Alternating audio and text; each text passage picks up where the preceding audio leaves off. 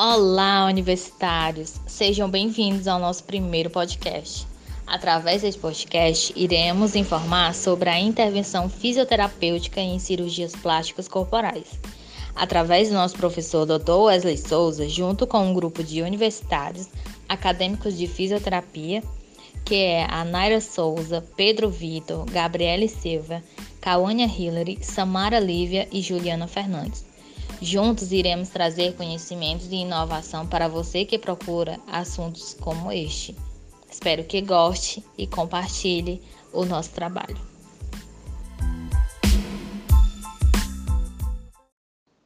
A beleza feminina nem sempre foi vista como os mesmos olhares, nem seguiu os mesmos padrões como nos dias contemporâneos. No século XIX, a beleza era retratada em pinturas de imagens femininas com padrões no qual a gordura e corpos volumosos eram sinônimos de beleza e saúde. Nos tempos mais remotos, a sociedade sempre foi interligada à questão da saúde, onde a mesma era relacionada ao volume de gordura da mulher. Fato este que apresentou no final do século transformações significativas, onde os corpos magros foram valorizados e passou a serem modelos de padrões de beleza. Esse processo de transformações sobre novos padrões de beleza devem aos avanços da mídia no final do século XIX, onde a publicidade voltou seus olhares para os corpos magros, com modelos que despertam a atenção dos telespectadores. Este comportamento intensificou-se com os novos meios de comunicação que surgiram em especial com as redes sociais, onde a rotina e a beleza dos corpos são expostas constantemente, gerando seguidores e repetidores deste modelo e estilo de vida. Em meio a esses processos de transformações de padrões estéticos, a sociedade capitalista, vislumbrando o rendimento e competitividade no mercado de trabalho, abrangeu as ofertas por procedimentos estéticos que visam a qualidade de vida e satisfação do público-alvo que nos dias contemporâneos atendem diferentes necessidades, sexo e faixa etária. É de suma importância ressaltar que existem inúmeras formas de obtenção de estruturação do corpo, tais como rotina com hábitos saudáveis, medicamentos, exercícios físicos, alimentação saudável, além da intervenção cirúrgica. As intervenções cirúrgicas, essas apresentam constante avanço perante a sociedade devido ao fato de ser algo rápido que requer poucos esforços rotineiros, diferente dos outros métodos com a prática diária de exercícios físicos. E agora eu vou falar sobre a mamoplastia, que atualmente né, é um dos procedimentos estéticos mais procurados pelas mulheres. Como o próprio nome já diz, mamo vem de mama e plastia vem de plástica, ou seja, a mamoplastia é toda cirurgia de mama relacionada à cirurgia plástica e ela é responsável por melhorar os aspectos da mama, né, que é considerado pelas mulheres assim uma das partes mais valorizadas. Então, por esse motivo também, é, há vários tipos de mamoplastia. Ela visa é, tratar diferentes condições, digamos assim, e será falado um pouco mais adiante. E é válido ressaltar também, né, que é a localização de, dessas próteses, elas variam, tá certo? É, elas podem ser inseridas no músculo, pode ser inserida abaixo na fáscia, né, que é uma película que envolve o músculo, embaixo da glândula ou em duplo plano, né, que é a parte abaixo da glândula e parte abaixo do músculo. Algo muito positivo também nessa, nessa cirurgia é a questão da cicatriz. Né? Elas costumam ser discretas, variando conforme somente a genética do paciente. Toda cirurgia plástica envolvendo as mamas é denominada mamoplastia. Elas têm como objetivo alterar o formato, reconstruir, aumentar ou diminuir o tamanho dos seios, podendo ser realizada por razões médicas ou estéticas. E existem alguns tipos, que é o aumento, que nessa é o aumento dos seios está entre os procedimentos mais populares do Brasil. Ela é buscada por mulheres que desejam seios maiores e firmes. É, para a cirurgia é utilizada uma prótese que garante firmeza, formato e naturalidade da mama. Tem também a mamoplastia redutora, que não é incomum, que mulheres com seios muito volumosos, né, possam sofrer dores e desconforto na coluna.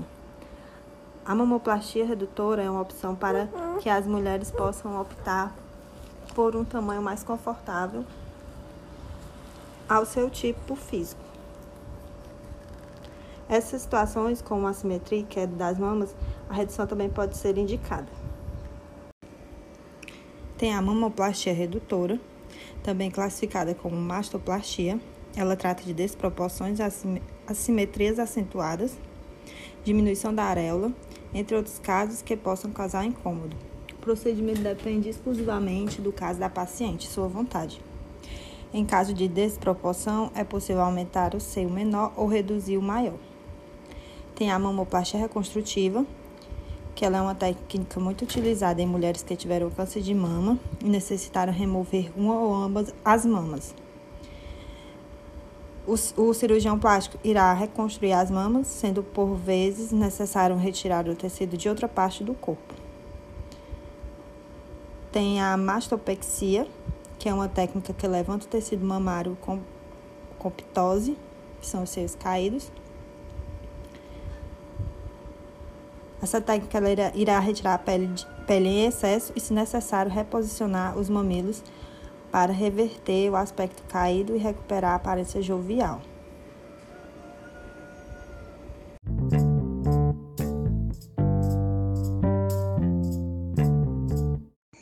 Antes que seja feita a lipoaspiração, o paciente é conduzido a uma clínica de fisioterapeuta para que seja feita uma ficha de anamnese para avaliar como está o seu estado e também será conduzido a exames específicos para avaliar se sua função está tudo ok para que seja conduzido à cirurgia. Estando tudo ok, a cirurgia ocorre. Ocorrendo tudo bem, é, o paciente será conduzido ao fisioterapeuta para que ele possa reabilitar esse paciente. É, o fisioterapeuta pode utilizar vários métodos. É, dentre um deles tem a drenagem linfática, um dos melhores recursos que tem um grande auxílio ao terapeuta. É muito importante após a cirurgia, porque ela pode reduzir o edema, reativar a circulação sanguínea, deixando a pele mais oxigenada e com melhor qualidade, que irá facilitar tanto as manobras antes da cirurgia, como depois irá melhorar a recuperação do paciente.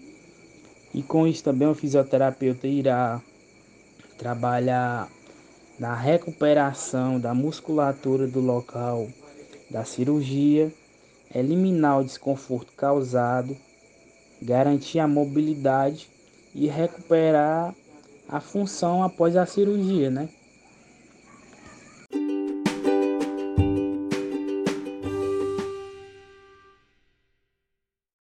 A abdominoplastia, como também chamada de dermolipectomia, refere-se ao procedimento operatório que visa a correção estética ou funcional da parede abdominal Vários acontecimentos podem gerar a obesidade e o acúmulo de gordura abdominal. Fatores como genética, alimentação inadequada, gravidez e dentre muitos outros fatores. Este modelo cirúrgico também é muito solicitado por homens, porém, ainda há grande porcentagem destina-se ao sexo feminino. A técnica cirúrgica visa reduzir a flacidez e o excesso de tecido adiposo do abdômen, melhorando curvas, cintura e a aparência estética, podendo o procedimento ser associado à lipoaspiração. A cirurgia é realizada com bloqueio peridual e sedação assistida pelo anestesiologista. Após a cirurgia, deve-se fazer uso de medicamentos antibióticos e antitrombóticos, usar modelador pós-cirúrgico e meias de compressão elásticas no membro inferior além de realizar drenagem linfática por tempo específico determinado pelo cirurgião plástico. As cicatrizes podem ser de tamanhos variáveis, dependendo da localização e do excesso de tecido removido. O comportamento de cada cicatriz é imprevisível e depende de como cada organismo reage. podendo ocorrer alterações como queloides, alargamentos, depressão, retração e escurecimento.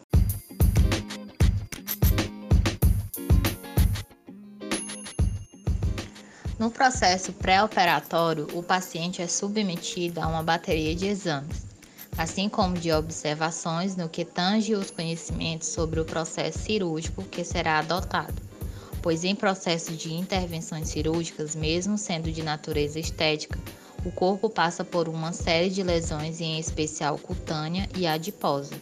Neste contexto, a fisioterapia dermatofuncional visa como suas principais funções no processo pré-operatório a conscientização, planejamento, pós-operatório e conhecimento sobre as demandas do paciente. Na fase pré-operatória, a atuação do fisioterapeuta dermatofuncional também é voltada para a manutenção da musculatura que será afetada pela intervenção cirúrgica, assim como também se destina ao momento de acolhimento das necessidades do paciente. A pele, quando não hidratada, se torna seca com rugas finas e repuxada. O fisioterapeuta dermatofuncional deve atuar na preparação da pele no pré-operatório. Os ativos contidos nos cosméticos, através de seus mecanismos de ação, ativa a microcirculação nos tecidos, aumentando o fluxo sanguíneo, reduzindo a formação de radicais livres. Os mesmos devem ser associados à técnica de drenagem linfática manual, a fim de melhorar a oxigenação e auxiliar nas trocas metabólicas. O profissional fisioterapeuta assume uma postura essencial e indispensável para qualquer intervenção em cirurgias plásticas. Sua função nos procedimentos pré-operatórios é voltada para as avaliações de fatores relacionados às disfunções estéticas, tais como retrações musculares, desvios posturais, que desencadeiam alguma deformidade na estética, além de fornecer orientação aos pacientes como a importância da conscientização, saber da real necessidade, se o paciente tem conhecimento dos cuidados necessários, assim como as consequências dos procedimentos que será adotado. O atendimento pré-operatório também se concentra ah, no entendimento e coleta de dados sobre o histórico de saúde do paciente, sendo assim possível o desenvolvimento e planejamento das etapas de pós-operatório.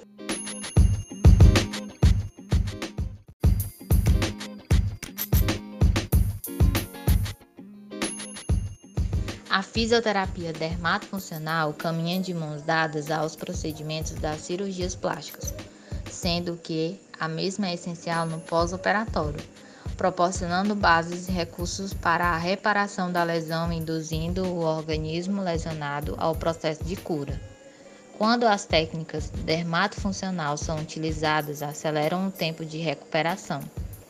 A atuação e tratamento fisioterápico devem ser planejados de acordo com a demanda do paciente, assim como as características e informações coletas no processo pré-operatório. Existentes diferentes observações que devem ser identificadas para a avaliação de uma paciente, sendo de total relevância o reconhecimento dos problemas causados pela cirurgia, tipo de cirurgia, profundidade dos tecidos afetados, o estágio de cicatrização. A intervenção e acompanhamento fisioterapêutico pode se iniciar o período de 72 horas até 30 dias após a cirurgia. A fase inicial de recuperação do paciente, considerada a fase inflamatória, que ocorre em até 72 horas, no pós-operatório requer procedimentos tais como repouso com deambulação de pequenas distâncias frequentes, acompanhamento de orientações sobre a postura que tange a forma correta de dormir e levantar, compressão com a utilização da cinta modeladora e exercícios de respiração. A segunda etapa do processo é chamada de fase de proliferativa, que atendem paciente dentre o terceiro ao décimo dia do pós-operatório, onde as atividades citadas acima permanecem e são acrescentados a esse acompanhamento atividades como mobilização do tecido conjuntivo, massagem e estimulação da área que podem ser realizados pelo paciente por meio de orientação profissional e técnicas de drenagem linfática manual. A terceira e última fase de recuperação é reconhecida como a fase de remodelação, que ocorre até os 40 dias após a cirurgia, que envolve atividades como atividades de respiração associadas aos exercícios de membros superiores, a compreensão da cinta modeladora, atividades físicas como a caminhada com tempo estimulado, estipulado pelo profissional, a mobilização do tecido conjuntivo.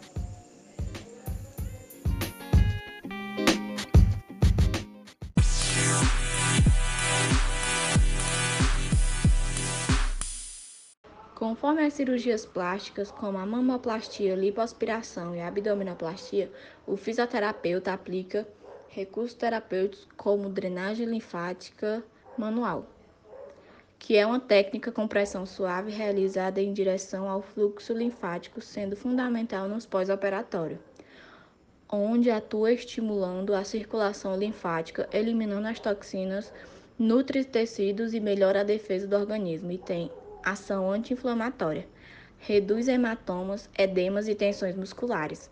Além de prevenir aderências e fibrose nos tecidos, também possui a cinesioterapia no tecido no pós-operatório, que é extremamente utilizada como forma de prevenção de aderências e fibrose, melhorando a circulação do sangue linfático, prevenindo também deformidades. Logo, é relevante ressaltar que deve respeitar a fase de intervenção terapêutica. Outro método relevante no pós-operatório é o uso da ultrassom terapêutica de 3 MHz. As correntes desse aparelho estimulam a atividade celular, altera a permeabilidade da membrana, aumentando a síntese proteica e secreção dos mastócidos, a absorção do cálcio a produção dos fatores de crescimento pelos macrófagos e mobilidade dos fibroblastas, diminuindo as chances de formação fibrótica, reabsorção de hematomas, reduzir edemas e dor e promover a ativação da circulação sanguínea e linfática.